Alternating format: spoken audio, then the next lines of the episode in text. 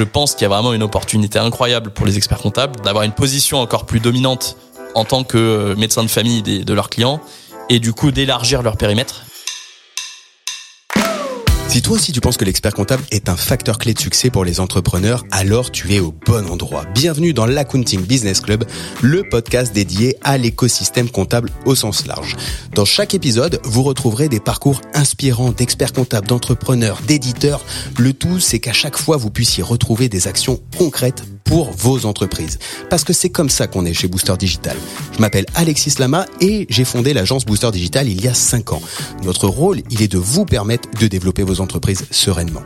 Avant de vous laisser pour écouter cet épisode, je vous invite, comme tout le monde, à mettre un 5 étoiles sur la plateforme de votre cœur si ça vous a plu et surtout partagez-le au plus grand nombre.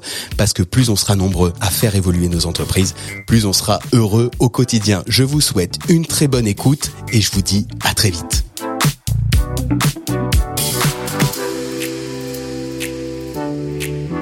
Salut à tous et bienvenue du coup dans ce nouvel épisode où je suis ravi de recevoir. Là encore, voilà, c'est parti, c'est la nouvelle saison, donc on fait, euh, on fait ces nouvelles, euh, ces nouveaux épisodes avec les éditeurs et notamment aujourd'hui avec Arthur Weller, on va parler, bah, clairement de transformation profonde du métier. Arthur, on va parler d'IA générative, on va parler de facture électronique, on va parler surtout de comment on change les business models. Voilà, comme ça, je te donne tout l'ordre du jour en direct sans qu'on les, sans qu'on l'ait vu avant. Je suis vraiment ravi que tu aies accepté l'invitation. Franchement, ça me fait très plaisir de pouvoir discuter, euh, bah, avec toi et avec euh, avec d'autres pour partager en fait au plus grand nombre comment on va pouvoir transformer les modèles économiques, à quelle allure ça peut arriver, etc., etc. Arthur, salut, bienvenue. Merci beaucoup Alexis de m'accueillir aujourd'hui et ravi de pouvoir échanger sur ces sujets passionnants de, transformation euh, profonde, comme tu dis, du métier de la compta qui nous attend. Ouais, franchement, euh, Penny Lane est arrivé il y a 4 ans sur le marché ça a, à mon sens, transformé beaucoup, beaucoup de choses et fait évoluer. Je vais peut-être, avant qu'on lance euh, le, sujet, un peu te laisser te, présenter.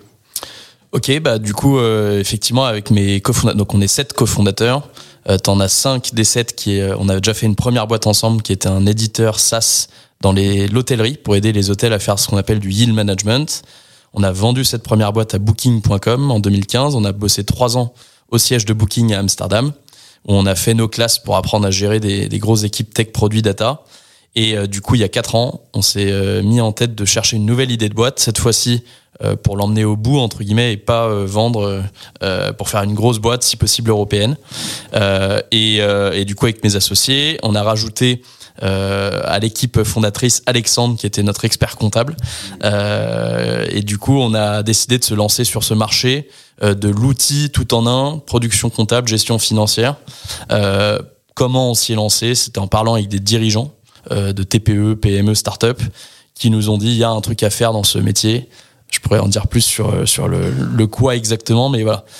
et donc moi j'ai 33 ans et, et ouais, du coup mon, ma passion c'est plus le product management. c'est ça que j'ai fait du coup chez Booking. Ok, comment, comment tu peux définir le, product management euh, rapide euh C'est faire le lien entre les utilisateurs euh, et ceux qui construisent le produit. Okay. et du coup, essayer de récolter les besoins, que ce soit en parlant aux utilisateurs directement, que ce soit en parlant à tes commerciaux, à ton support, en regardant les données que tu as sur l'utilisation de ton produit. Essayer de bien prioriser, de comprendre le besoin de prioriser, d'essayer de de bosser avec ensuite derrière les, les, designers pour comprendre quelles solutions on peut euh, euh, amener au problème qu'on a identifié, euh, et ensuite avec les ingénieurs pour construire cette solution, et ensuite communiquer, enfin amener cette solution sur le marché à tes utilisateurs. C'est pour moi le rôle le plus proche, de, le, plus généraliste et le plus couteau suisse, qui est assez clé. Et nous, dans notre organisation, qui est ce qu'on appelle product led, c'est en gros chaque product manager, c'est un mini CEO de son, sa fonctionnalité, du bout du produit qu'il gère. Ok. Donc tu, tu as construit euh, le, le, le, projet Penny Lane, le produit Penny Lane, on va dire dans sa globalité. Maintenant, tu as d'autres euh, product managers qui sont... Euh, qui gèrent je sais pas, l'outil de révision, la partie déclaration, l'outil de facturation, etc. Ok. Donc tu as construit le produit en partant de, de la demande terrain. C'est ça. Ce qui change de, potentiellement d'autres outils plus historiques, quoi. Ouais, je pense, je pense qu'une de nos forces, en tout cas c'était une de nos forces dans notre boîte d'avant, on a essayé de réappliquer la même formule, c'était de d'essayer de construire ce qui, à nos yeux, faisait sens en fonction des, des demandes terrain, comme tu dis, et pas de partir de, de préconçus qu'on aurait euh, en ayant bossé déjà euh, X années euh, dans, dans cette industrie. quoi. Qu'est-ce qui fait que selon toi, euh, en quatre ans, vous avez réussi à prendre cette trajectoire sur un sujet, tu vois, on va dire de, euh, de, de du pilotage d'entreprise, de l'outil de gestion d'entreprise où il en existe vraiment, vraiment beaucoup? Qu'est-ce qui fait que selon toi, ça, la sauce a mieux pris chez Penny Lane? Alors pour moi, c'est notre stratégie et le positionnement qu'on a. Euh, qui est depuis le début d'être à la fois l'outil de production comptable du, de l'expert comptable du cabinet et l'outil de gestion. Et nous, quand on a été interviewé les, justement les, les gens au début pour qu'on cherchait une idée, ce qu'ils nous ont tous dit, c'est euh, bah, surtout ne cherche pas à remplacer mon expert comptable, c'est mon médecin de famille. En revanche, j'ai envie d'un de mieux collaborer avec lui. Et quand on a creusé entre les lignes, ce qu'on a lu, c'était que bah, ils avaient eux leur outil, comme tu dis, il y en a plein, mais ces outils n'étaient pas forcément connectés à l'outil de leur comptable. Et donc, ils avaient l'impression du travail un peu fait en double, euh, ou de la perte de temps dans la communication à s'envoyer des Excel en, en aller-retour avec euh, leur comptable, euh, ou l'impression qu'ils n'avaient pas toutes leurs données financières au même endroit. Et donc, nous, le problème qu'on vient résoudre, c'est construire cette source de vérité financière unique, partagée entre le comptable et son, et son client, pour qu'il n'y ait pas justement de, de, perte de temps, que, que justement les deux gagnent du temps, euh, et qu'il y ait cette vue temps réel sur l'ensemble des finances. Si je, si je fais un parallèle, c'est un peu ce qu'a fait, euh, ce qu'ont fait les ERP pour les grosses boîtes. Euh, mais nous, on vient démocratiser ça pour les euh, TPE, PME qui vont pas euh, aller euh, s'offrir un, ERP. Si je fais un autre parallèle, tu dans le, le, monde de la, de la com, du marketing commercial. Pour moi, c'est un peu ce qu'a fait HubSpot sur les données marketing et sales, qui avant étaient toujours silotées. et HubSpot a réussi à remettre dans un même outil le, le, ton, ton upper funnel, comme on dit, marketing avec tes données commerciales. Nous, on fait la même chose. Nous, l'upper funnel, c'est tes données de gestion. Et lower funnel, c'est la compta. Et on essaie de réunir ça euh, bah ouais, dans un outil assez simple à utiliser, mais quand même complet. Euh, parce que bah, même une TPE, elle va avoir des besoins assez vite euh, un peu poussés. Euh, de quoi? C'est ça le, ça, ça, implique, ça implique beaucoup de choses en fait. Tu vois, pour pour moi, l'arrivée euh, l'arrivée d'outils de gestion apporte une énorme transparence dans la relation que le client, l'entrepreneur, l'organisation, hein, parce qu'on va penser à organisation au sens large, peut avoir avec euh, euh, avec son cabinet. Et euh, dans un monde où ça a toujours été très opaque, d'ailleurs, c'est pour ça, à mon sens, que que il y a eu ce dysfonctionnement en fait de communication entre les experts comptables et les entrepreneurs, parce que oui, il me donne pas les pièces, mais il me donne pas les pièces parce qu'en fait, il a pas de visibilité sur ses chiffres et que c'est pas un tableau de bord envoyé en PDF euh, de temps en temps qui va changer quoi que ce soit. Euh, comment après donc on va dire que vous avez créé vous avez fait un cabinet au début et puis ensuite c'est passé euh, vraiment en forme en forme outil euh, comment toi tu le vois implémenter dans les cabinets l'utilisation d'un outil euh, comme Penny Lane et quels sont les, éléments à retenir, tu vois, pour faire que ça change un peu, euh, un peu les offres? Alors, effectivement, comme tu dis, juste, il y a ce point important, c'est que tu, tu, tu te, tu t'exposes entre guillemets, euh, puisque tu, tu donnes de l'info à ton client en euh, temps réel, quoi. Alors, un des trucs très importants qu'on a fait chez Penny Lane, et c'est là, en fait, toute la complexité technique derrière Penny Lane est là euh, on s'est rendu compte que la vue que le client il a d'un flux financier et la vue que le, le, comptable a du même flux financier est assez différente. Euh, et nous, tout notre enjeu, c'est d'avoir, comme je le disais, cette source de vérité, mais il faut pas que je contraigne une partie euh, par l'autre. Je m'explique. Euh, faut pas que toi, je te dise, désolé, tu peux pas marquer une facture payée tant que tu l'as pas rapproché d'une transaction parce que en compta, euh, soit t'es lettré, soit t'es pas lettré.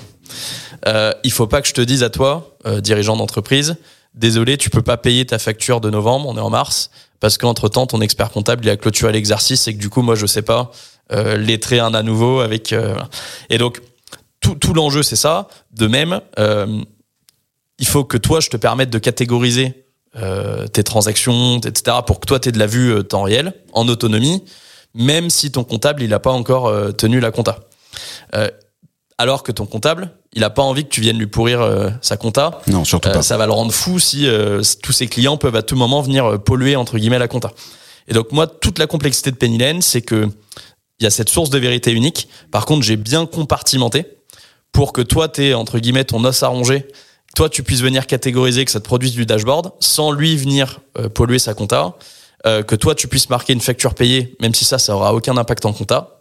Euh, seulement 48 heures après, quand la transaction va arriver, je vais recommander de matcher et là, ça va se propager en, en compta. Mais tout le, enfin, ça a été pensé depuis le début pour qu'on amène le gain de visibilité sans polluer la compta euh, du comptable sans que le comptable, et je sais qu'il y a d'autres outils où c'est le cas, où euh, tu ouvres la vue à ton client et le lendemain ton client t'appelle et te dit mon dashboard il est vide, euh, ma compta elle est pas à jour. Ouais, bien sûr. Tu n'auras pas ça euh, avec Pennylen parce que en tant que dirigeant, tu peux toi prendre des actions qui vont mettre ton dashboard à jour même si ton comptable a pas tenu la compta quoi. Tu veux dire qu'il y a deux liens, t'en as un qui va faire son outil de gestion en fonction de sa catégorie et, et potentiellement son analytique euh, à lui, sans que ça impacte en fait la comptabilité? Ouais, on peut euh, mettre un lien, euh, mais c'est au comptable de décider euh, entre guillemets ce qu'il veut qu'il y ait euh, comme lien. Mais ouais, tout- toute l'idée c'est que toi tu peux faire, t'as ta liberté. Euh, les, les actions que tu vas prendre qui ont un, un impact comptable, on va bien propager l'impact comptable. Ce que ton comptable va faire, ça va bien être propagé euh, vers ta gestion. Ça c'est le plus dur, parce que autant envoyer euh, des, des infos de gestion vers de la compta, enfin tout le monde sait le faire. hein. oui. Exporter un livre, un grand livre des ventes ou un journal de vente ou d'achat. euh, euh, ce qui est beaucoup plus dur, c'est quand tu viens lettrer, lettrer partiellement, lettrer avec écart, je ne sais quoi, dans de la compta, de remonter ça dans de la gestion. Euh, de dire, euh, cette facture, elle est payée partiellement par telle transaction et telle transaction, alors que tu pars d'écriture comptable. Euh, ça, c'est ce qu'on sait faire et qui est le plus compliqué.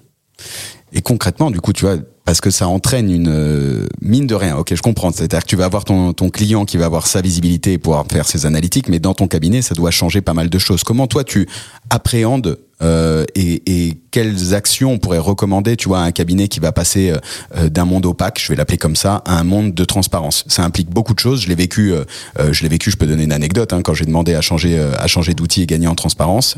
Et ben, bah, après, j'ai fait, j'ai fait, j'ai un peu de, de cursus comptable, mais mais pour autant, je pense que faut pas sortir non plus de Saint-Cyr pour comprendre ce qu'il y a dans les chiffres. J'ai cliqué sur euh, deux trois euh, deux trois euh, éléments. J'ai vu que c'était relativement erreur certainement hein, de- du moment euh, mal affecté. Euh, bah forcément, tu vois, j'ai accès à la transparence. Ça veut dire qu'à mon avis, il y a, il y a un sujet, tu vois, à, à comment t'embarques, comment tu transformes le, le cabinet et comment tu transformes les équipes. Comment euh, comment selon toi on pourrait Ouais. on pourrait vivre ce changement? Alors, je pense que tu as un premier enjeu pour le cabinet qui est effectivement d'embarquer ses équipes, qu'elles comprennent tous les gains de productivité qu'il va y avoir à faire, parce qu'il y a quand même un enjeu de, de mettre en place euh, ces gains de productivité, entre guillemets. Euh, tu as le premier point qui est euh, mettre en place, enfin que les, utilisateurs comprennent euh, la différence entre tout ce qui est IA, tout ce qui est règles d'automatisation.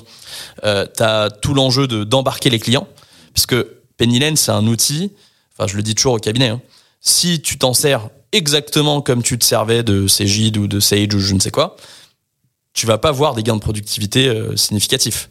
Euh, parce que dans ce cas-là, on reste un outil de production comptable comme un autre. Alors certes, tu auras de l'IA en plus, mais le, vrai gain, c'est si toi et ton client, vous bossez ensemble sur l'outil. Et donc, il y a tout l'enjeu pour les cabinets de comment j'embarque mes clients. Et c'est pas facile parce que les cabinets, ils ont pas forcément un CRM euh, pour savoir, euh, tu vois, quels sont les outils utilisés par leurs clients. Parce que le, du coup, il faut vendre entre guillemets euh, Pennylen à son client.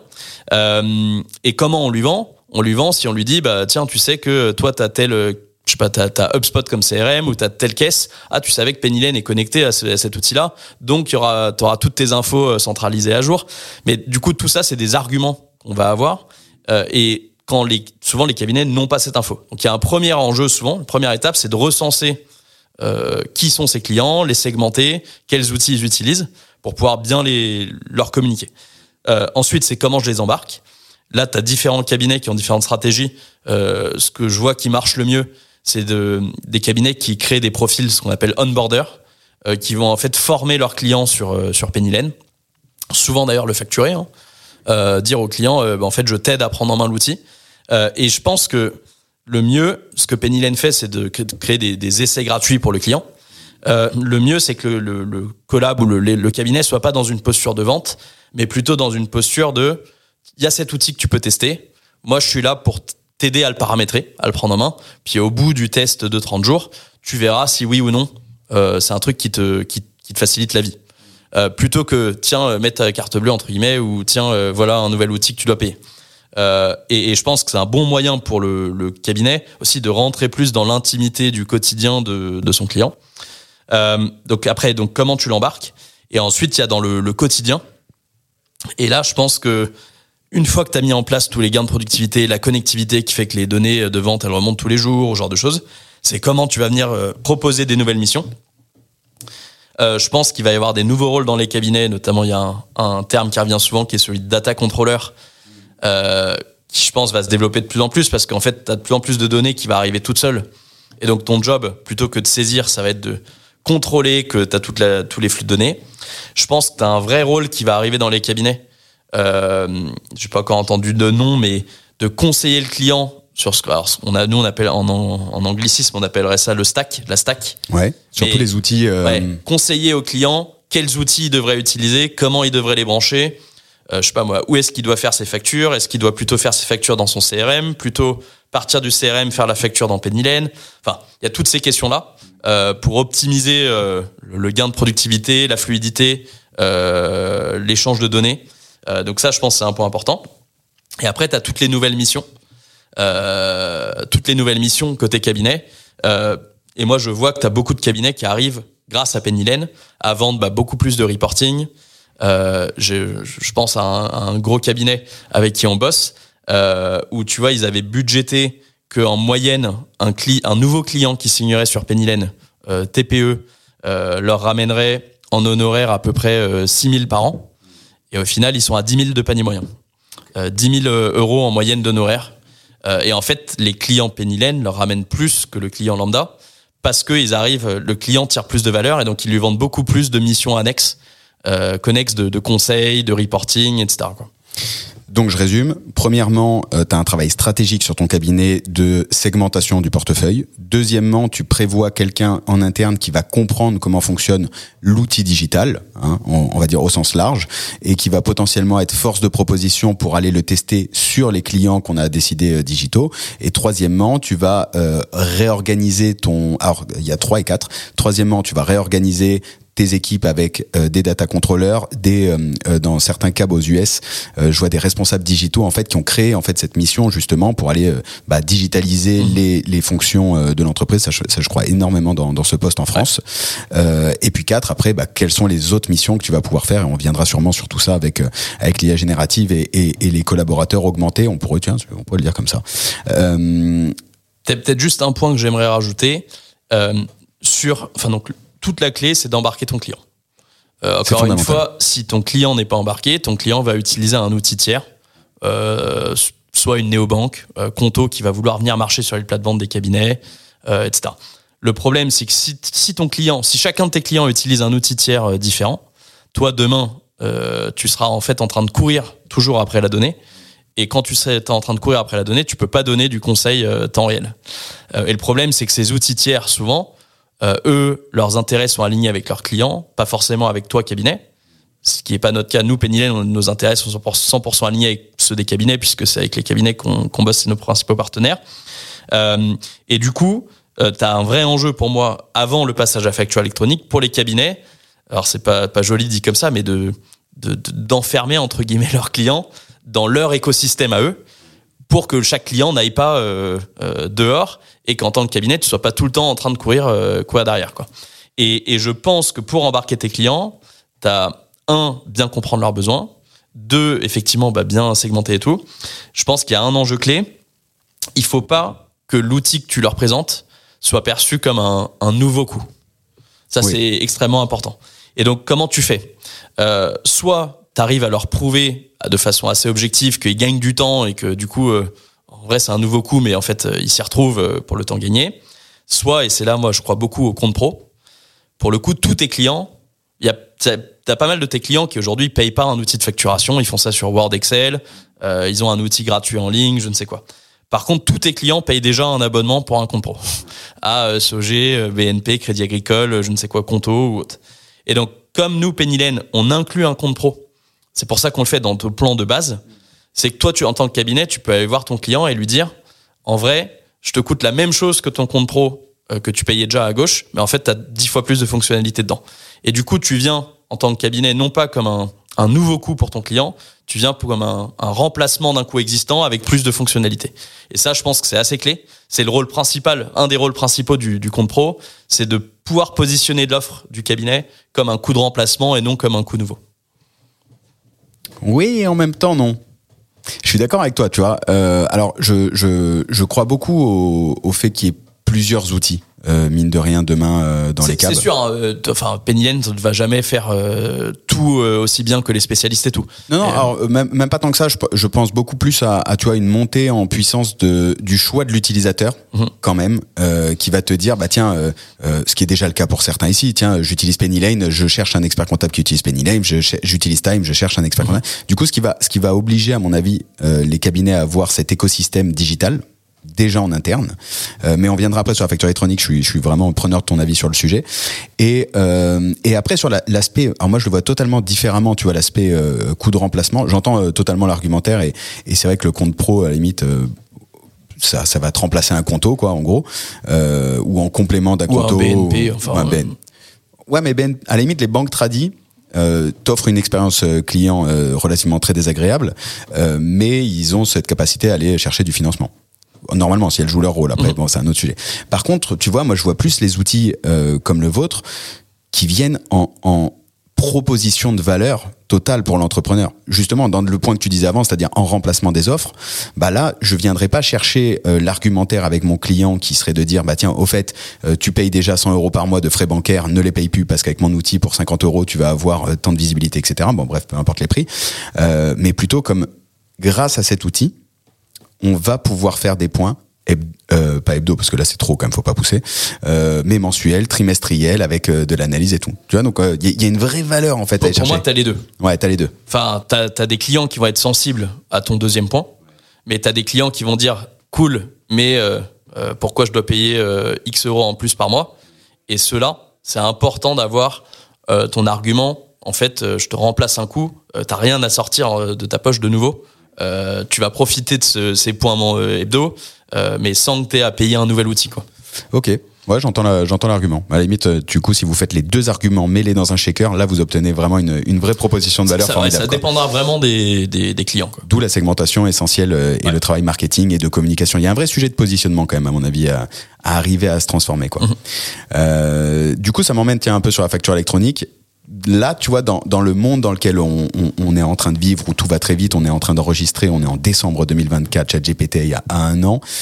Euh, on a passé le congrès, la facture électronique a été décalée, et c'est c'est vraiment mon avis. euh, là, tu vois, je me suis dit, ok, la facture électronique, c'était le gros sujet l'an dernier j'ai l'impression que l'IA générative est en train de prendre le pas sur la facture électronique. Je suis d'accord. Ah, t'es d'accord?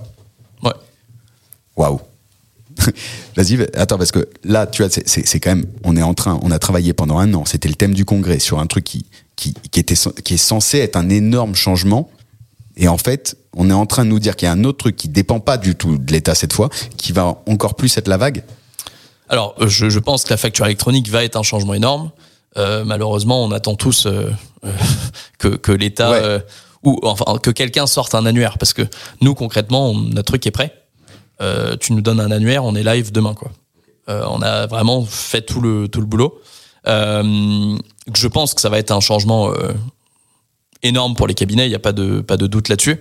Sur quoi Euh, tu le vois? C'est quoi Sur la partie outils pour Sur moi, la c'est partie. c'est, euh, le gain de productivité, premièrement. Euh, deuxièmement, c'est euh, plus une menace.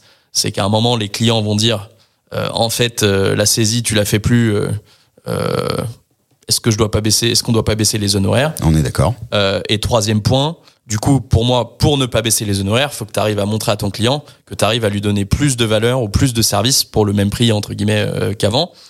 Et peut-être la révolution principale pour moi, c'est l'accès à de la donnée beaucoup plus fine et beaucoup plus granulaire. Euh, Jusque-là, tu, euh, quand tu saisissais une facture, tu disais euh, 500 euros chez Métro, euh, tant de TVA. Maintenant, avec la facture électronique, on aura, nous, accès aux détails de euh, tant, de qui, tant de bouteilles de, de coca et tant de euh, litres, de, enfin kilos de grammes de café et je ne sais quoi. Et donc, on pourra donner la, la, la data au cabinet pour que le cabinet puisse donner à son client du benchmark beaucoup plus euh, euh, précis. Lui dire, est-ce que tu sais que tu achètes ton café plus cher que les autres restos autour de toi? Euh, Et ça, je pense que c'est un truc qui a une valeur euh, énorme pour les, les, les petits business. Euh, et que du coup, l'expert comptable pourra donner ce, ce benchmark-là. Quoi. Euh, donc, pour moi, c'est ça les gros gains de la facture électronique. Euh, maintenant, ouais, du coup, on attend, on attend l'annuaire. Et je pense que facture électronique plus IA, ça va être une, une vraie déferlante pour moi, on, on peut venir sur le, le sujet de, de l'IA. Bah, on y vient, ouais. Moi, je. Mais tu vois, c'est intéressant comment, comment l'IA est venu euh, vite bousculer. C'est-à-dire que euh, on aurait fait le podcast il y a six mois, on aurait pu parler de facture électronique pendant des heures. Ouais. Et, et encore une fois, je pense que c'est un énorme sujet. Enfin, oui, oui, pour les cabinets. C'est structurel, quoi. Nous, entre guillemets, on a fini le, le boulot. Euh, maintenant, on attend cet annuaire euh, pour que une facture qui est envoyée de Pennylen à une, une entreprise qui est pas sur Pennylen, juste pour clarifier, si le l'émetteur et le destinataire de la facture sont tous les deux sur Pennylen, aujourd'hui on est déjà dans le monde d'après post-facture électronique. La facture de vente de A, elle est instantanément euh, euh, dans les factures d'achat de B, elle est déjà saisie euh, en facture X. Euh, voilà.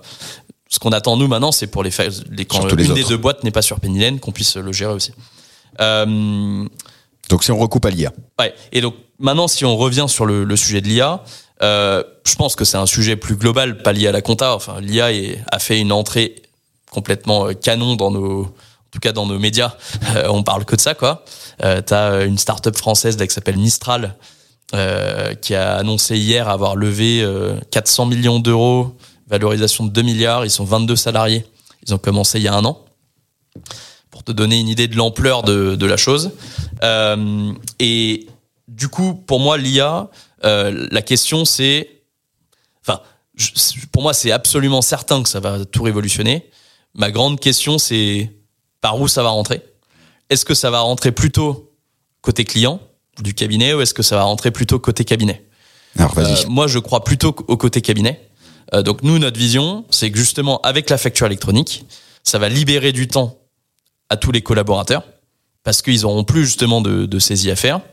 Qu'il va falloir que ces collaborateurs ils sachent demain bah, faire plus de conseils à forte valeur ajoutée pour euh, justement euh, maintenir les honoraires, voire les voire les monter. Et donc nous notre vision c'est que l'IA, enfin nous là, ce dans quoi on investit, c'est construire de l'IA qui va entre guillemets augmenter euh, les collaborateurs du cabinet pour accompagner l'expert comptable dans son job de d'aider ses équipes à, à se reformer et à, à donner du, du, conseil.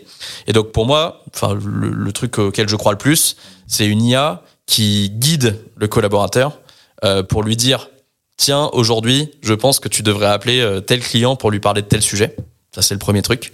Nous c'est un, un, produit d'IA qu'on a construit chez nous, qui pour l'instant est encore utilisé qu'en interne, qu'on appelle le centre d'opportunité. C'est-à-dire c'est quoi? C'est euh... un, un, une IA qui en gros euh, dit chaque jour je pense qu'il faut euh, tel client euh, aller lui parler de tel sujet à tel moment par tel canal. Tu, tu as une IA qui tourne sur ton portefeuille client du collaborateur et qui va lui remonter des, des, des infos, des, des suggestions, ouais. En fonction de tout, tous les éléments de contexte qu'on a.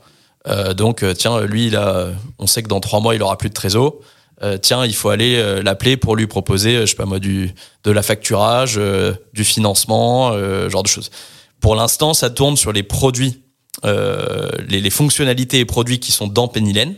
C'est-à-dire que quand tu es utilisateur de Pennylen, tu te connectes, il y a une bannière en haut qui te dit euh, je pense que ce produit pourrait cette autre fonctionnalité pourrait t'intéresser. Cette bannière là, aujourd'hui, c'est de l'IA derrière euh, qui en fonction de tout ce qu'on sait sur l'utilisateur va lui pousser le bon euh, le bon produit. Ma vision c'est que demain chaque cabinet pourra uploader sa, son catalogue entre guillemets de missions, de services et que euh, l'IA viendra se nourrir notamment de ce, catalogue-là et viendra proposer soit au client, soit au collab euh, bah, la bonne mission au bon moment pour optimiser les chances que le collab puisse vendre une nouvelle mission. Ça c'est le premier point, centre d'opportunité. Et je pense que ce que tu vois, si tu regardes les gros cabinets, euh, ils sont tous en train de se transformer en cabinet de conseil euh, BDO avec qui on bosse pas mal. Si tu regardes sur LinkedIn, ils ont acheté euh, trois cabinets de conseil dans les six derniers mois. Euh, KPMG recrute des consultants euh, et ils te disent en fait la compta maintenant c'est notre acquisition client, euh, mais notre beurre demain c'est de donner du conseil à tous ses clients. Ouais, c'est dans, le, dans les, chez les anglo-saxons, ils font tous de l'advisory ou ils veulent tous passer des, du cabinet à l'advisory. Et donc le, tout l'enjeu pour moi, le, le cœur du réacteur, c'est comment une fois que tu as un portefeuille de 100 clients, comment tu vas maximiser euh, le nombre de missions annexes, connexes, que tu vas vendre à ces clients. Et donc nous, on construit ce cœur, euh, une IA qui va t'aider à, au bon moment, pousser la bonne mission au bon client par le bon canal. Le bon canal, ça peut être soit un mail qui part automatiquement, soit une bannière dans, dans soit on te dit tiens prends ton téléphone et appelle ton client aujourd'hui. Et le truc qui apprend tout seul, puisque nous, en fonction de si l'utilisateur il clique sur la bannière ou si le comptable nous dit la suggestion que tu me fais d'appeler tel client aujourd'hui pour lui parler de ça, elle est absurde. Bah, en fait, notre IA apprend et du coup va devenir de plus en plus précise sur. Ça, c'est le premier point. Le deuxième point auquel je crois, c'est une IA qui aide, une sorte de chatbot, qui aide le collab, euh, qui jusque-là faisait plus de la saisie, à rentrer dans un rôle de quasi euh, DAF euh, externalisé, euh, qui va sortir des reportings pertinents. Et donc là, ce sur quoi on bosse, c'est un, un, un, flow où euh, je peux dire, je peux interroger le chatbot dire euh, mets-moi euh, d'abord une première section où tu me montres l'évolution des dépenses euh, dans un joli chart, dans un joli graphique au cours des 12 derniers mois. et là, l'IA, en fait, aujourd'hui, on a déjà de l'IA qui sait faire ça, nous, qui va interroger, enfin transformer cette question en requête API Pennylen, va récupérer la donnée Pennylen et va la retransformer en langage naturel, soit dans un graphique si tu lui as demandé un graphique, soit etc. Et donc c'est un truc qui va permettre à un collab qui n'est aujourd'hui n'est pas forcément capable de sortir du reporting avec du conseil, en fait demain lui pré-mâcher le travail. Euh, je, je crois pas non plus que l'IA va, va être à 100% juste, donc c'est pour ça que je dis pré-mâcher. Et le rôle du collab sera du coup de venir vérifier que c'est bien adapté aux besoins du client, que tout est bien euh, correct. Euh, mais du coup, on, on l'aide à mettre bien en forme, on lui pré-rédige les commentaires, etc. Du coup, ça permet à l'expert comptable d'être sûr que toute la partie reporting qui va être envoyée à ses clients, euh, c'est un peu standardisé. Euh, il y a un certain standard de qualité, euh, etc. Ça soulève deux questions pour moi. Première question, qui est quand QuickBooks est arrivé sur le marché en France, c'est l'argument qu'ils ont donné. C'est-à-dire qu'ils ont dit vos collabs vont gagner du temps sur l'automatisation. Bon, il n'y avait pas la facture électronique, donc je pense que ça a changé. en vrai, hein, il y a beaucoup de cabinets qui ont dit ah génial, je vais surcharger le collab parce que il euh, y a encore du gras à faire. Et, et, qui du coup à mon sens était un très mauvais euh, calcul. Euh, mais du coup comment faire pour que bah, ça se reproduise pas aujourd'hui? Et la deuxième question qui est un sujet qui revient fréquemment qui va être de dire la data elle est à qui? Comment elle est sûre? Et où est ton IA etc alors sur le premier point je suis d'accord avec toi. Il faut pas que le cabinet surcharge ses collabs. Faut plutôt qu'il aille chercher du du, du quali euh, et qu'il aille donner de plus en plus de, de, de conseils à ses clients.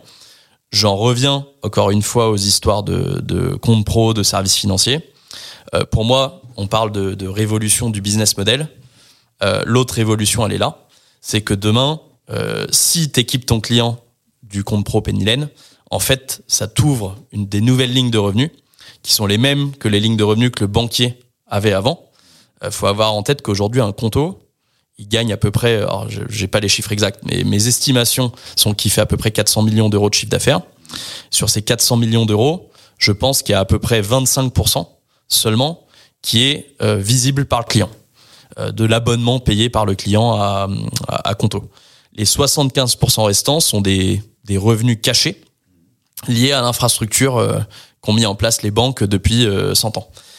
et donc nous, quand toi en tant que cabinet, tu équipes ton client d'un compte pro, tu commences à manger euh, pareil sur ces 75% qui sont encore une fois complètement invisibles de ton client qui sort pas de sa poche. C'est-à-dire tu vas quoi? Tu vas gagner euh, tu, tu gagnes quelques centimes à chaque euh, transaction? À chaque fois que ton client il utilise sa CB, mmh. en fait c'est le commerçant qui encaisse ton client qui paye une commission à Visa Mastercard à laquelle toi tu peux sur laquelle toi tu peux toucher. OK, en tant que cabinet. En tant que cabinet. quand ton client va mettre des sous sur son compte, bah, en fait la banque centrale va rémunérer la, le compte pro chaque soir et ça, pareil, c'est pas ton client qui paye, c'est la Banque centrale européenne euh, qui paye. Euh, demain, ton client va utiliser des solutions de paiement que toi tu lui mets à disposition.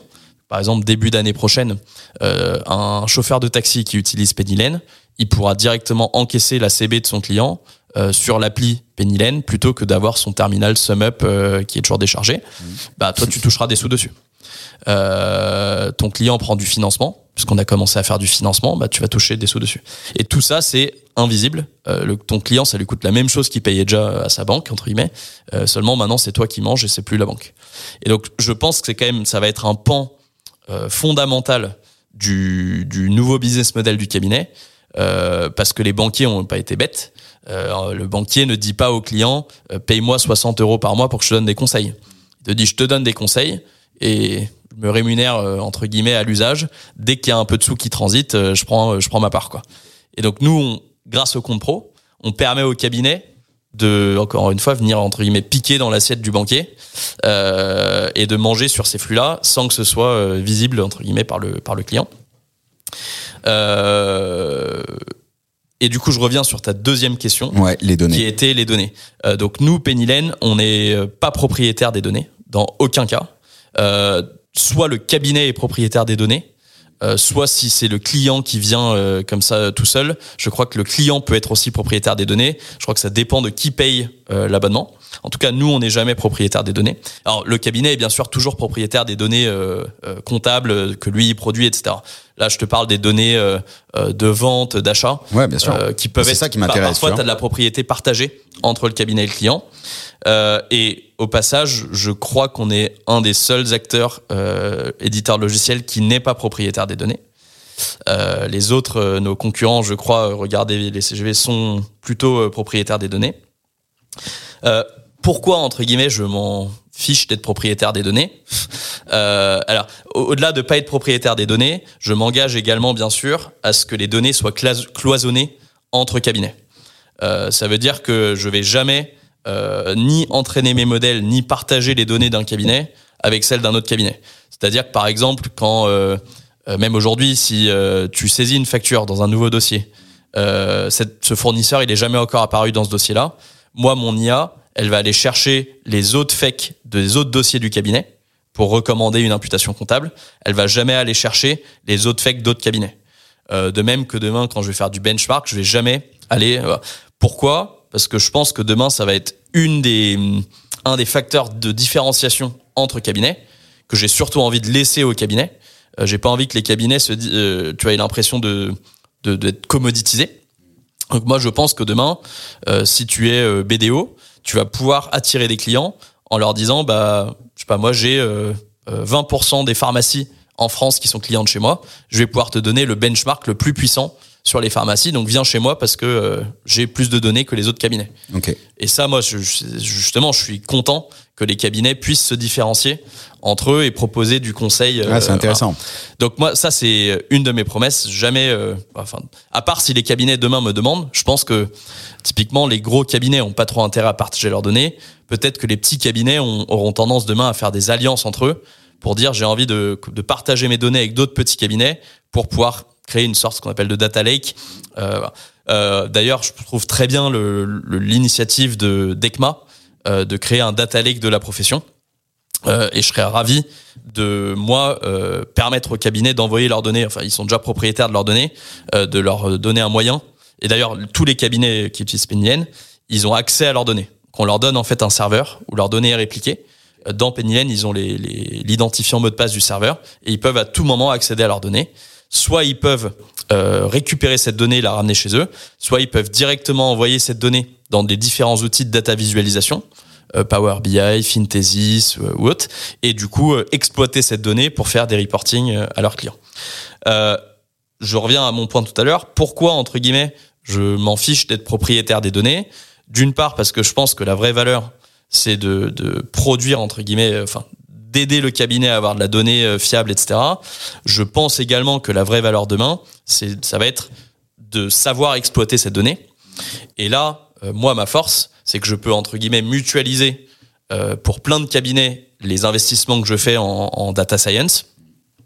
Et que du coup, moi, je pense que les cabinets auront, entre guillemets, aussi besoin de mes services pour construire des algorithmes, pour les aider à construire le centre d'opportunité, etc. Donc je suis pas, enfin c'est pas la donnée en tant en tant que ça qui m'intéresse, c'est plus euh, moi derrière je vais aller vendre mes, bah, mes, mes différents algorithmes qui vont aider le cabinet à sortir le bon reporting, à avoir euh, le, bon centre d'opportunité, etc. Faut avoir en tête pour euh, analyser les données, ça coûte très très très cher. D'une part parce que tu dois avoir une équipe data qui est très costaud. En fait, ça suffit pas. Parfois, j'ai des cabinets qui me disent j'ai embauché un un data scientist en apprentissage c'est peut-être pas la bonne. Pas aller loin. Tu non, ouais. l'apprentissage c'est pas le, c'est bien, mais autant apprendre chez vous. Pour donner une idée, euh, mon équipe data aujourd'hui c'est à peu près euh, 25 personnes. Euh, et sur ces 25 personnes, t'en as peut-être, euh, allez quoi, euh, un tiers qui sont des data scientists. En fait, pour que ces data scientists y bossent, tu dois aussi payer à peu près euh, un bon tiers, ce qu'on appelle des data engineers, qui construisent toute l'infrastructure de données, qui fait que tu as de la donnée mise à jour, euh, euh, que les, les algorithmes ils peuvent aller euh, appeler cette donnée, euh, que ça met pas trois jours pour que l'algorithme y tourne, euh, que ce soit, euh, enfin, tout- toute cette infrastructure, comme c'est un, un métier qui évolue très rapidement, elle, déjà elle change tout le temps. Donc tu peux pas genre construire ton infrastructure donnée et ensuite ne plus avoir un data engineer qui la maintient, etc. Parce qu'il y a tout le temps des nouveaux outils, etc. Et donc donc déjà je pense les data l'équipe data c'est les gens les mieux payés euh, dans la boîte. C'est le métier le plus en, demande. Euh, premièrement et deuxièmement il en faut beaucoup. Et ces gens-là ils ont envie d'aller bosser dans des grosses équipes data parce qu'ils ont envie de continuer à apprendre, etc. Et donc je sais que fondamentalement, je j'ai j'ai plus de capacité à attirer les bons euh, profils data qu'un cabinet en lui-même. Euh, parce que bah, j'ai des, des défis euh, à l'échelle plus intéressants à leur proposer. Et donc, encore une fois, la- pour moi, le, le vrai enjeu, c'est pas qui possède la donnée, c'est qui sait entre guillemets faire parler la donnée. Euh, et moi, je sais que je peux mutualiser ce service et qu'un cabinet qui bosse avec moi. Alors, je, je, dis pas que le cabinet, il faut pas qu'il investisse du tout sur sa data. Euh, je pense que le cabinet, il faut qu'il embauche des data analystes. Euh, c'est un rôle que j'ai aussi chez moi, mais que j'utilise pas pour les cabinets, plus pour moi-même, pour faire parler ma donnée à moi de euh, voilà euh, euh, l'usage de mon produit, euh, etc. Un data analyst, c'est quelqu'un qui sait utiliser de la donnée déjà bien clean pour faire des analyses, des dashboards, du reporting, des benchmarks, etc. Moi, mon job, c'est de leur donner de la donnée fraîche, enrichie. Donc, je donne pas de la donnée brute comptable, je donne de la donnée comptable enrichie. Par exemple, à côté d'une écriture d'achat, je vais te mettre le sirène. Ce qui fait que le data analyst, il va pouvoir plus facile que t'embauches toi cabinet, il va pouvoir plus facilement faire du benchmark et savoir que tel 401 dans deux dossiers, et même si c'est pas le même 401, en fait c'est le même fournisseur et que du coup je peux comparer les coûts euh, EDF d'un dossier à un autre, ce qui est pas si facile que ça tant que t'as pas harmonisé ton plan de compte, etc. Et donc moi je te donne de la donnée enrichie et ce qui fait que toi tu vas pouvoir embaucher peut-être quelqu'un de moins euh, fort en, en data, mais qui va faire les analyses quoi. Donc il y a un nouveau, un nouveau rôle, euh, un nouveau rôle à embaucher, quoi, le data analyst. Ça, je pense que c'est, ce sera rentabil- rentabilisé assez vite Ouais. euh, pour les cabinets. Ouais. Et, et euh, le data, donc tu as le data controller qui va checker que les données sont bien attribuées par euh, l'IA, on va dire, grosso Ouais, pour moi, le data controller, il est plus, c'est un, quelqu'un qui fait de la révision Hmm. comptable. Le data analyst, il va vraiment bosser purement sur la restitution. Ah, c'est lui qui bosse sur la restitution pour toi. Pour moi, il va, il va donner des outils pour que le, le, le, le collab euh, puisse faire de la restitution euh, plus quali, etc. Quoi. Ok, ok, ok, super intéressant. Euh, donc sur ce, ce côté sécurité, donc propriété des données, j'ai compris, c'est euh, c'est euh, le, le cabinet qui en est propriétaire. Côté sécurité, tu vois, c'est c'est l'IA, elle tourne, on sait pas, est-ce que c'est branché sur euh, Bah, c'est ouais, c'est c'est tout le pari hein, de Mistral, la boîte française. C'est ce que le genre d'outil que nous on utilise, c'est que c'est de l'open source. Euh, donc euh, en gros, tu as, deux options hein, de manière générale. C'est soit tu vas euh, te tourner vers des modèles propriétaires euh, où euh, ta donnée part chez euh, effectivement OpenAI et donc Microsoft et je ne sais qui. Soit tu installes ces modèles de données chez toi, ce que permettent les modèles open source, ce que permet la boîte française Mistral. Et donc dans ce cas-là, en fait, tu as des serveurs euh, entre guillemets chez toi. Alors ils sont pas vraiment forcément chez toi, mais c'est des serveurs à toi Oui, qui chez sont- Amazon, Bien chez- sûr. voilà. et tu installes le modèle en local. Ça veut dire que tu vas pas envoyer ta donnée toi euh, sur internet, tu fais tourner, t'envoies la donnée sur ton serveur à toi, ce qui fait que la donnée elle est sécurisée et les gens vont, peuvent peuvent pas y accéder quoi. Ok, vaste vaste sujet à mon avis qui va qui va continuer. Euh. c'est un autre sujet où bah, ça demande de faire des investissements parce que faut euh, avoir tes serveurs, faut euh, euh, héberger des modèles LLM euh, chez toi euh, en local, les maintenir, etc. Quoi. Ouais, non, mais de toute façon, en vrai, c'est un métier. Tu vois, je pense que c'est là l'intérêt d'avoir des, des partenaires. Tous les éditeurs sont des partenaires de la profession. Je connais hormis Time, je crois que je connais pas de cabinet qui réussit à faire un produit euh, qui qui tienne parce que c'est un métier à part entière, qui tient peut-être pendant un petit moment, mais combien y en a qui ont essayé d'investir dans des produits qui qui au final périclitent ou euh, vieillissent. Enfin, c'est assez compliqué, quoi. C'est un vrai métier.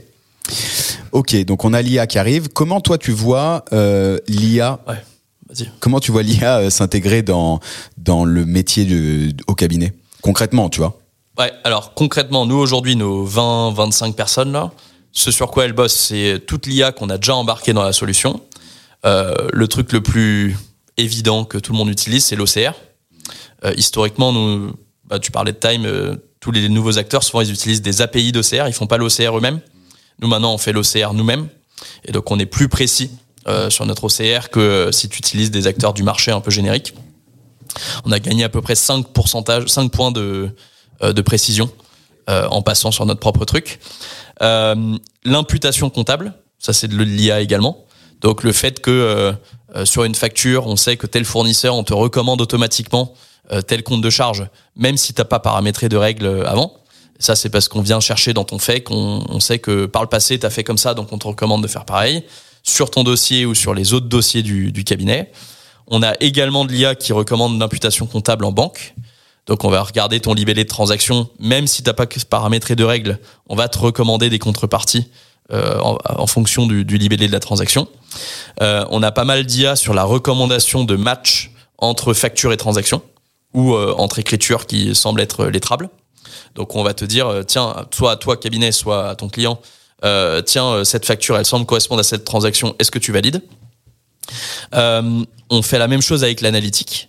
Euh, qui a un problème beaucoup plus dur à résoudre en termes d'IA, parce que autant en compta on est sur euh, un nombre de possibilités finies qui est le plan comptable, autant en analytique chacun fait l'analytique qu'il veut, et donc c'est beaucoup plus infini en termes d'options. mais on, fait de la reco de, de, catégorisation analytique. Et du coup, les trucs sur lesquels on bosse maintenant, euh, c'est ce que je te dis, c'est les, projets là dont je te parlais tout à l'heure, euh, avec en plus sur tout ce qui est révision, euh, la possibilité de faire ce que ce qu'on appelle la smart révision, euh, qui est de pouvoir euh, te te donner des alertes au bon moment de révision, plutôt que chaque collab fasse, enfin parcourt strictement toutes ses diligences. Alors peut-être que sur ce dossier-là, il n'y a pas besoin et qu'il faut mieux aller voir juste ce point-là, quoi. Donc tu as vraiment la prod.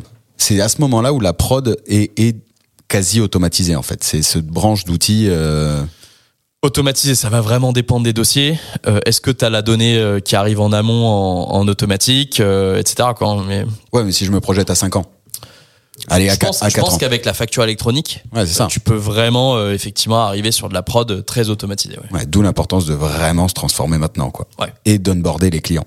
C'est vraiment ça en fait qui me semble indispensable, c'est que je j'en je, j'en pouvais plus euh, d'entendre, j'en peux plus d'entendre le client il me donne pas les pièces. Ouais, c'est sûr qu'il y a des clients qui donnent pas les pièces, mais il faut se poser la question du pourquoi et qu'est-ce qu'on peut faire pour qu'ils donnent les pièces parce que c'est un win-win quoi. À partir du moment où ils gagnent de la visibilité, on vient lever un voile sur euh, sur de la gestion quoi. Enfin, pour moi ma, vision c'est que pendant longtemps les cabinets ils ont donné à, à leurs clients des outils qui servaient plus l'intérêt du cabinet que l'intérêt du client.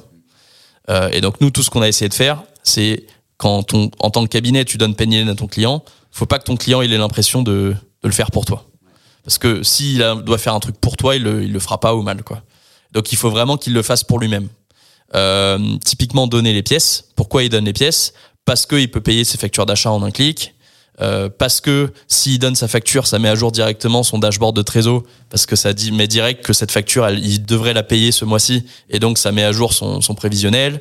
Voilà. C'est comme ça que le client va jouer le jeu, plus qu'en lui disant euh, si tu donnes pas tes pièces, je vais pas être content, je vais te faire payer plus ou autre.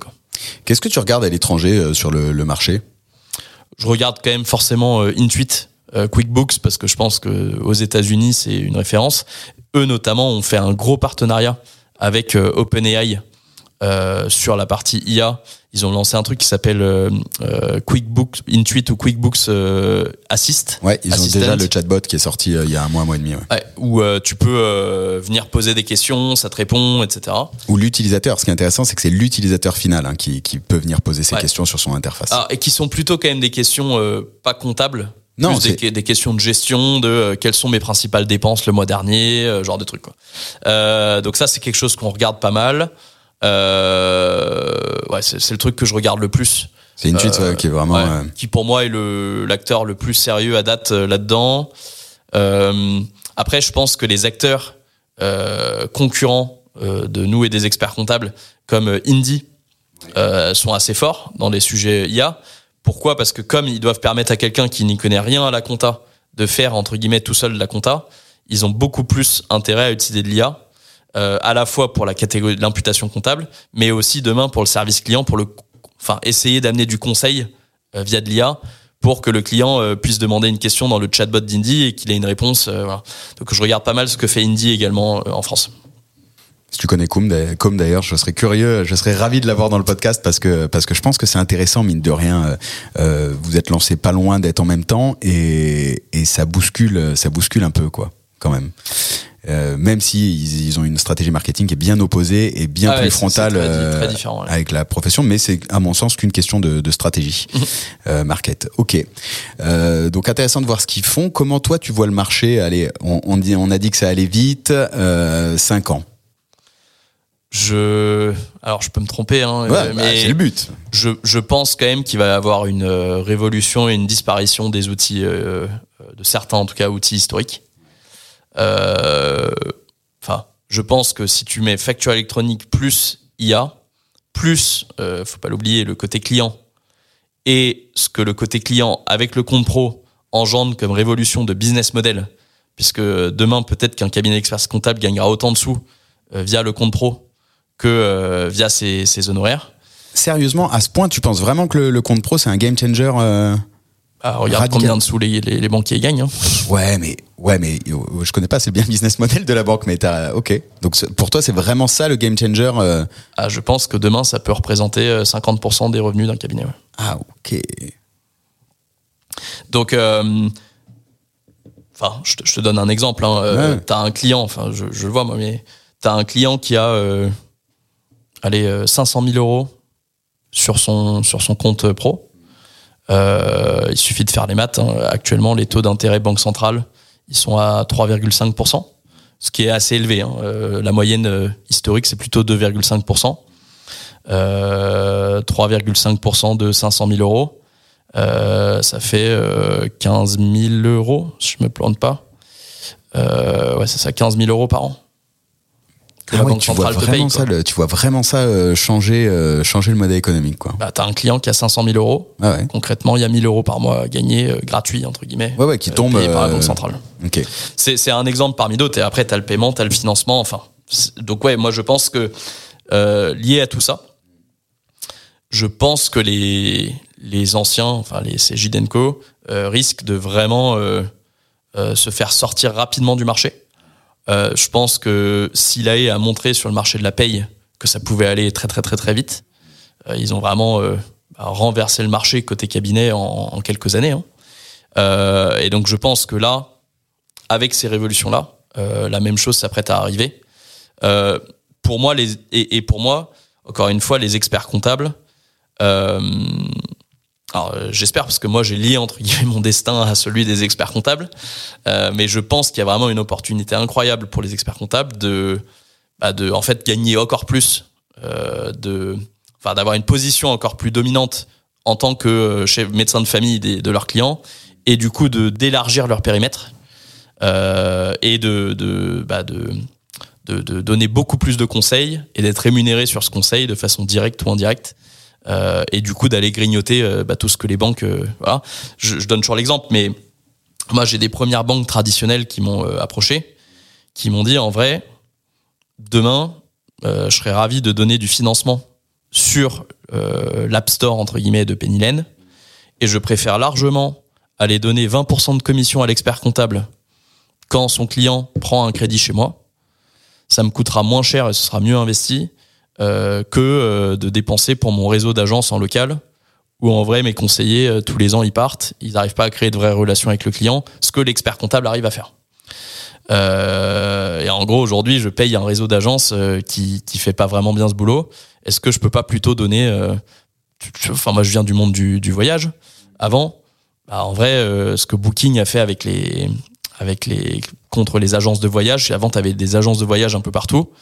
Euh, et l'hôtel, il a dit, je préfère donner euh, X pour 15% à Booking que donner 30% à l'agence de voyage qui doit payer son, son réseau. Euh, je pense que demain, les banques, elles vont plutôt se transformer en, en catalogue de services financiers, mais que la distribution sera plutôt assurée par l'expert comptable et que les banques traditionnelles, elles seront prêtes à rémunérer l'expert comptable pour euh, pour euh, quand ses clients euh, consomment. Quoi. Donc tu vois le, le, le, métier dans 5 ans. Ce qui est génial, c'est que c'est dans 5 ans. Hein. 5 ans, c'est demain. Pour moi, quand, cinq quand ans, on considère que les périodes fiscales coupent les années, euh, coupent les années en deux. Donc en fait, c'est dans 2 ans et demi de, de, de, vie, de vie expert comptable. Donc dans 5 ans, tu as vraiment dans toi la vision, tu as l'expert comptable qui est plateforme, euh, qui est au cœur de la plateforme de service avec du financement, du paiement, euh, Ouais. euh, du conseil et accompagnement et, et tous les mots qu'on qu'on va vouloir qu'on va vouloir dire derrière. Ouais. Ok, bah écoute, franchement. Ouais, je euh, pense que vraiment, euh, dans les 5 ans à venir, ça peut, ça peut euh, se concrétiser. Et donc pour s'y mettre, eh ben on repasse par les étapes qu'on a dit avant, avec une segmentation, un- un- une transformation aussi des équipes, une grosse montée, euh, grosse montée en compétences, pas de surcharge de travail en rentrant du dossier du dossier, et repenser les offres. Bon Dieu, bon Dieu, bon Dieu, repenser les offres, sinon c'est impossible. Ouais. Ils le verront pas. Ok. Et, et peut-être qu'il faut aussi avoir une approche un peu, entre guillemets, violente de la transformation. Enfin, c'est un peu les deux, deux approches que je vois dans les cabinets. C'est soit tu essaies d'y aller pas à pas, qui a ses avantages, c'est que tu brusques moins les collaborateurs, etc. Par contre, je vois d'autres cabinets, y compris des gros cabinets, qui ont une approche beaucoup plus, euh, on va dire, disruptive et, et, euh, agressive. Ah, typiquement, euh, euh, euh, je vais pas citer le, nom du cabinet, mais euh, il y a plusieurs cabinets qui disent moi je, force euh, tous mes clients à apprendre euh, ce qu'on appelle le- le- l'outil de gestion euh, Penny Lane. Euh, et c'est je laisse pas le choix aux, collab- aux collaborateurs de décider à tel client je vais lui mettre tel client je vais pas lui mettre etc Euh, et ils disent en vrai euh, si je force pas si je suis pas un peu un en fait je sais que mon organisation elle est un peu lourde elle est un peu lente et du coup euh, je vais pas prendre le tournant comme je le devrais quoi hum, ouais, ça traîne. Après avoir en interne. euh, c'est ça. C'est, après, c'est toujours un. Je pense que ça, ça marche. Si tu as très très bien fait le boulot d'expliquer en amont de pourquoi tu le fais. Et que c'est pas juste pour, euh, pour euh, gagner plus de sous. C'est aussi pour te protéger, entre guillemets, euh, sécuriser ton client dans ton écosystème. Et que si toi, tu le fais pas, ce move un peu agressif, euh, t'inquiète pas qu'il y en a d'autres qui vont le faire. Et, Et qui vont venir te prendre tes clients chez toi, euh, des contos Co. Quoi. Bah, bien sûr. D'où l'importance aussi de, de, enfin, tu vois, quitte à le faire comme ça, pour moi, il y a un vrai sujet de. Ouais.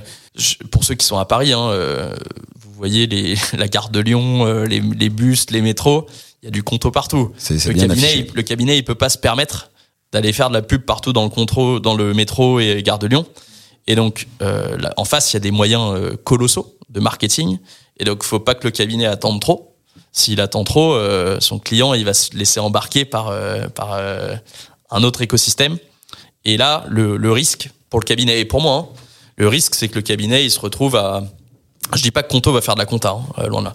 Le risque, c'est que le cabinet, il se retrouve à être euh, perçu par son client comme euh, juste celui qui récupère les données dans Conto et qui fait la- l'alias fiscal. Et là, je peux vous assurer que vous perdrez en honoraires et que moi, je serai- serai réduit à vous vendre un outil pour faire des liasses fiscales où je gagnerai pas ma vie, quoi.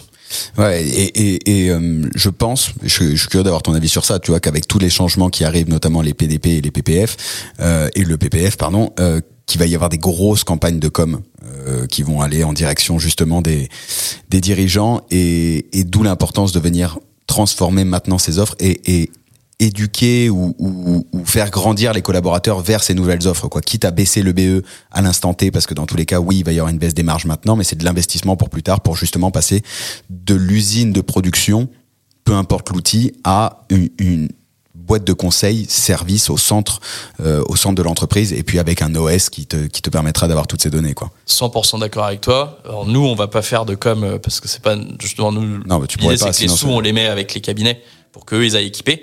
Mais je suis d'a- 100% d'accord avec toi que des acteurs type Conto ou d'autres vont mettre des budgets euh, absolument faramineux euh, de com. euh, ils bossent sur leur propre PDP, de com pour euh, équiper les, les clients. Quoi. Ah, c'est évident. Je pense qu'on va. Faudrait que je monte une agence à En, des, en- en des boîtes comme Italie, quand il y a eu la facture électronique, apparemment, avant et après le journal de 20h, c'était euh, des pubs de, de PDP, enfin Ah ouais. PDP. Quoi. Ok, donc c'est dire combien ça va, le, ça va le arriver, quoi. spot le plus. Ok. Intéressant, super intéressant. Je pense qu'on va vivre cinq années du coup euh, assez impressionnantes. Il nous reste quelques petites minutes. Où toi tu vois euh, du coup euh, c'est quoi le, c'est quoi les next steps pour Penny Lane? Bah Alors nous, c'est de continuer à, à investir dans l'outil de, de prod, saisie, révision, déclaration. Euh, comme tu le sais, c'est euh, infini la profondeur. Euh, je pense que là, on, le produit, il arrive vraiment à maturité. Euh, mais on a toujours, euh, je sais pas, je te prends un exemple. Aujourd'hui, on gère pas encore l'agricole. Sur tout ce qui est association, On n'a pas encore les annexes spécifiques dans la plaquette. Donc on a toujours des trucs encore à rattraper pour être faire le dernier kilomètre sur différents trucs. Même si va, je pense que maintenant et le fait que tu aies énormément de cabinets, on va dire, assez importants, traditionnels, qui aient basculé l'intégralité de leur portefeuille, ça montre que ça y est, l'outil, il est, mûr. Donc ça, c'est le premier point. Euh, deuxième point, c'est de venir bosser vraiment sur la, partie adoption euh, de l'outil euh, client. Euh, et là, je pense qu'on a toutes les fonctionnalités, mais en fait, tu as énormément de travail à faire pour que euh, quand le client du cabinet reçoit le mail, euh, ce soit nickel, que quand il se connecte pour la première fois, euh, les, les, premiers pas, ils soient super euh, bien pensés, etc.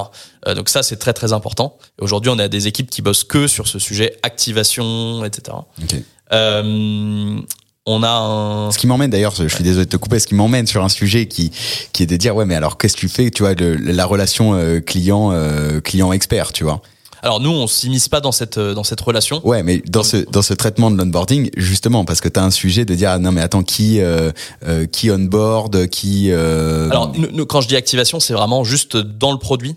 Euh, nous, on fait pas de, de on n'appelle pas, euh, du tout quoi que ce mm. soit. C'est vraiment juste te prendre l'utilisateur par la main pour le pousser à brancher sa, sa banque, mettre sa première facture d'achat. Ouais, c'est le setup quoi. C'est ça que j'appelle. Ok, ok, pardon. mais mais ça il faut que ce soit euh, c'est de la dentelle quoi. Ouais, il faut que ce soit sans couture. Euh, le truc c'est magnifique. Parce que si ton client il se connecte et que pour la première fois il a une mauvaise expérience, il referme. Il va se dire ah c'est encore un autre outil pourri que mon comptable m'a envoyé.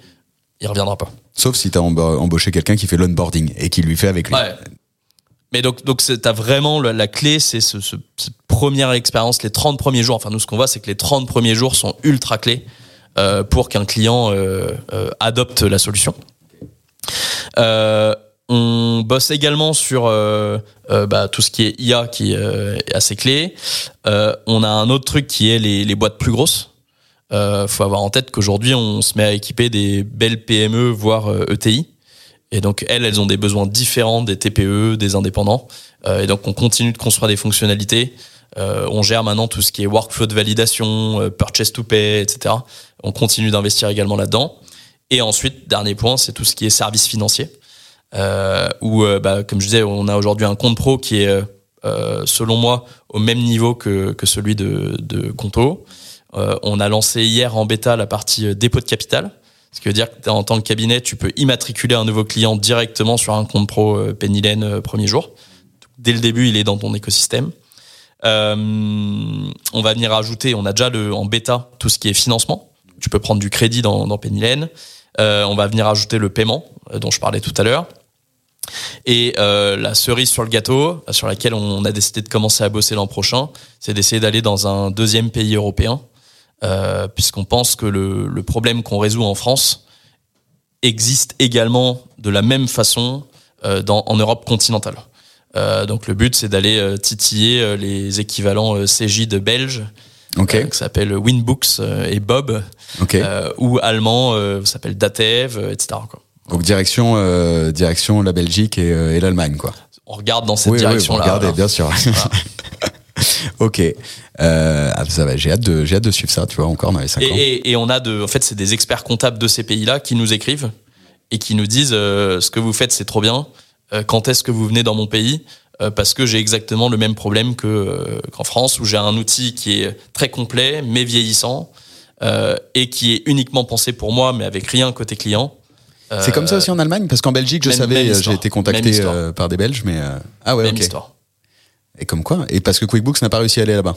Ah non, en fait dans tous les pays d'Europe continentale, la diff c'est que la compta et la fiscalité sont complexes et liées. Or QuickBooks c'est un outil de compta, pas de fiscalité.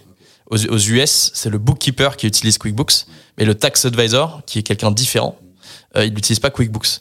Et donc, dans toute l'Europe, en fait, on a une barrière à l'entrée naturelle qui fait que les anglo-saxons, ils peuvent pas venir. Okay, c'est pour ça autant que... euh, UK, c'est comme les US, comme euh, Nouvelle-Zélande, autant Europe continentale, tu as encore les vieux acteurs parce que euh, enfin bah, tu l'as vu hein, mais QuickBooks ça faisait genre peut-être 15% de ce que fait Cégide quoi ouais, ouais. Euh, ça faisait pas toute la liasse fiscale euh, même, après à rentrer. voilà et du coup un expert comptable il devait utiliser QuickBooks plus garder son outil de prod qu'en fait tu venais rajouter un maillon de plus dans la chaîne alors certes c'était euh, joli en ligne et je ne sais quoi mais en fait tu gagnais pas vraiment de temps, parce après tu devais le déverser. Si c'était pas bien mappé, tu perdais du temps. Voilà. Donc pour moi, le, seul moyen de marcher, c'est si tu fais toute la chaîne, ce que ce qu'on fait. Ok, intéressant. Direction l'Europe. Euh, dernière question comment euh, comment tu fais pas pour progresser, mais si tu avais une ressource, tu vois, à, partager, euh, euh qu'on pourrait lire, écouter, voir, ce serait quoi? Une ressource pour progresser. Alors, moi, ma principale ressource, c'est euh, d'aller parler avec mes, mes collabs et mes clients. Enfin, je pense que c'est underrated, mais. T'as du temps? Ah ouais, moi, je passe ma. Alors, souvent les gens me demandent, mais moi j'ai de la chance comme on est sept cofondateurs. Bon, en vrai, je suis, je suis, j'ai pas de d'équipe à manager entre guillemets, à part mes, mes associés, mon comex, mais j'ai pas une grande équipe à manager euh, moi-même en direct. Et moi, j'estime que mon job, c'est d'avoir la vue la plus complète du business. Euh, et du coup, pour avoir la vue la plus complète, je passe ma vie à, à échanger avec des clients, échanger qui petits, grands, comprendre concrètement au plus près du terrain euh, à quoi ressemble la réalité euh, pour pouvoir identifier là où il y a des problèmes, là où il y a des trous dans la raquette. Je pense que si j'étais expert comptable, euh, je passerais ma vie à essayer de prendre des cafés, à prendre des cafés avec mes clients, avec mes collabs pour comprendre où est-ce qu'on a des, des, marges de progression, etc. Euh, ensuite sur le sur des ressources, je pense, alors j'aime bien moi les, les podcasts, tu vois, comme celui qu'on est en train de faire. Je j'ai un, un un truc que je recommande pas mal. Euh, qui s'appelle euh, Jobs to be done. Euh, c'est un, un, framework, enfin une manière de penser en produit. et notamment, tu as une, une boîte qui s'appelle Intercom, qui fait un outil de support client, qui a appliqué en fait ce, ce modèle-là et qui a écrit un petit bouquin d'une trentaine de pages où ils expliquent comment ils ont appliqué le concept Jobs to be done pour créer le produit Intercom. Et je pense que Jobs to be done, ça s'applique à des produits tech, mais aussi à des services euh, comme euh, la compta, l'émission, etc. Et je pense que c'est super intéressant euh, de, de, regarder. Le, si vous voulez vous faire une idée sur ce truc-là en, en 3 minutes, vous tapez sur YouTube Jobs to be done milkshake. Et c'est un prof qui est décédé maintenant, mais qui est à Harvard qui explique ce truc Jobs to be done en trois minutes appliqué au concept euh, sur un en gros il dit qu'il a aidé des il a été embauché par euh, McDo ou Burger King qui leur a dit j'ai envie de vendre plus de milkshakes. Et il dit ils ont essayé tous les trucs possibles euh, des nouveaux goûts euh, nouvelles tailles euh, etc il y a rien qui marche. Et donc lui il dit qu'est-ce que j'ai fait? J'ai été devant un McDo ou devant un Burger King et chaque mec qui sortait avec un milkshake lui ai demandé Why did you hire that milkshake? Pourquoi t'as embauché ce milkshake? Quel job il fait pour toi? Ok. Et il dit qu'il se, il se rend compte que la raison pour laquelle les gens ils prennent le milkshake, c'est pas parce que euh, il a un goût vanille, euh, parce que je ne sais quoi. En fait, ils ont tous le même job à faire. C'est ils ont euh, ils sont aux États-Unis, ils ont 30 minutes de voiture à faire pour aller au travail. Et ils cherchent un truc qu'ils peuvent tenir dans une main euh, tu vois, genre le donut, c'est galère parce que euh, tu vas t'en mettre partout pendant que tu conduis. Euh, tu veux, tu veux pouvoir le boire pendant que tu conduis.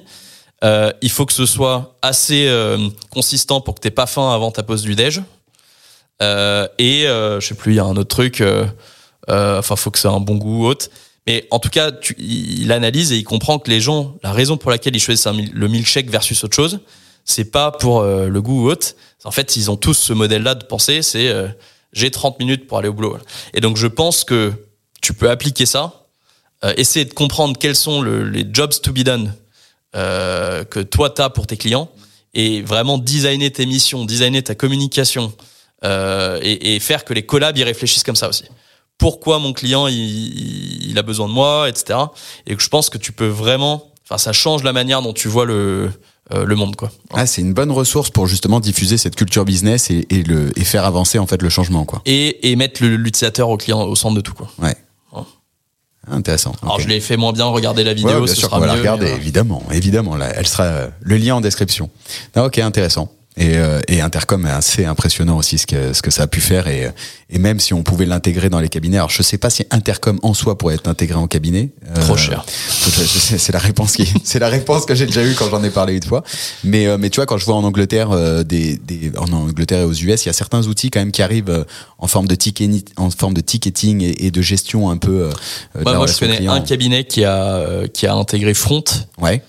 qui est un, la solution, c'est une française qui est aux États-Unis. Ouais un peu euh, plus ou moins concurrente d'Intercom, euh, avec du ticketing, etc. Ok, intéressant. On en rediscutera en off du coup, mais, mais je suis curieux de savoir un peu comment ça a pu se passer. Impec, est-ce que tu veux rajouter quelque chose? Non, merci beaucoup pour, pour l'invite et pour les échanges. Bah, merci à toi, toujours, toujours un grand plaisir. Et bah, si vous êtes toujours avec nous, c'est que cet épisode vous a plu, donc bah, vous connaissez la musique, hein, 5 étoiles sur la plateforme de votre cœur, partagez-le au plus grand nombre et on se retrouve très vite pour un nouvel épisode qui va être encore une fois exceptionnel. Merci Arthur. Merci Alexis. ciao. ciao.